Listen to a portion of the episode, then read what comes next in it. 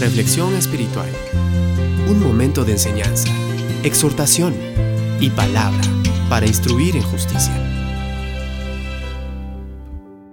El concepto con respecto al dinero difiere de persona a persona. Muchos creen que el dinero es para gastarse otros creen que poderoso caballero es don dinero y otros creen que el dinero es pecaminoso, pues es raíz de todos los males. Pero sabes, amiga y amigo que me escuchas, el concepto correcto del significado del dinero es que es una herramienta.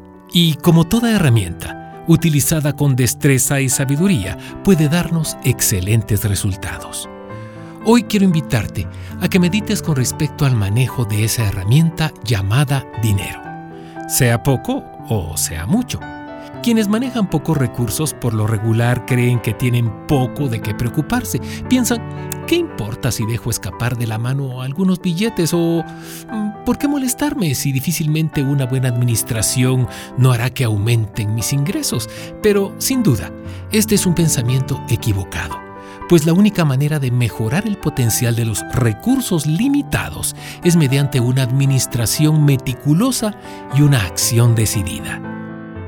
En el otro extremo están aquellos que, porque tienen mucho dinero, creen que no tienen que preocuparse por administrarlo con cuidado porque siempre tendrán lo suficiente para salir adelante.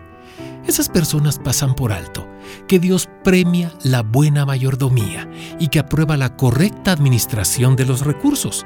Sabes, hoy más que nunca es importante que nuestros hijos aprendan a administrar el dinero. Pero, ¿cómo lo harán? ¿Recibiendo cursos de educación financiera? Bueno, eso ayudaría mucho, pero la manera correcta es dándoles el ejemplo Den por seguro que observando la manera en que lo hacemos nosotros, ellos aprenderán mejor. Aunque no lo parezca, la manera en que administramos el dinero es de importancia para los pobres, pues su salud y bienestar podrán depender de nuestra generosidad. También es de mucha importancia para la Iglesia, cuyas metas para honrar a Dios pueden ser favorecidas o entorpecidas según las ofrendas que reciba. Como te darás cuenta, no podemos permitirnos ser perezosos en lo que respecta al dinero. Hay demasiadas cosas en juego. A los que tienen pocos recursos Jesús les dijo, el que es fiel en lo poco, también lo será en lo mucho. Entonces, ¿crees que es justificable el descuido solo porque se tiene poco? Todo lo contrario. Sé fiel en lo poco, dice Jesús, y tendrás la oportunidad de demostrar tu fidelidad en algo más grande. Jesús nos llamó a ser fieles en lo poco y promete una recompensa que Él considera valiosa. ¿Acaso necesitamos un incentivo más grande? Refiriéndose a los que están en el otro extremo, Pablo dijo en 1 de Timoteo 6, 17, 18, a los ricos de este mundo, Mándales que no sean arrogantes ni pongan su esperanza en las riquezas, que son tan inseguras, sino en Dios, que nos provee de todo en abundancia para que lo disfrutemos. La riqueza es un don de Dios, no para confiar en ella y atesorarla, no para poner nuestra seguridad en ella, sino para disfrutarla con libertad, para compartirla de manera generosa y usarla como una herramienta para multiplicar las buenas obras.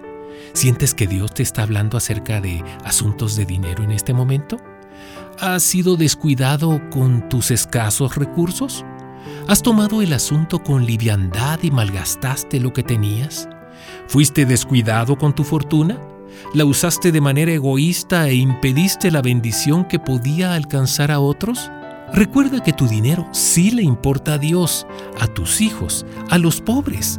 Responde ahora a lo que el Espíritu de Dios te está indicando. Ten por seguro que si corriges el rumbo, Dios te bendecirá.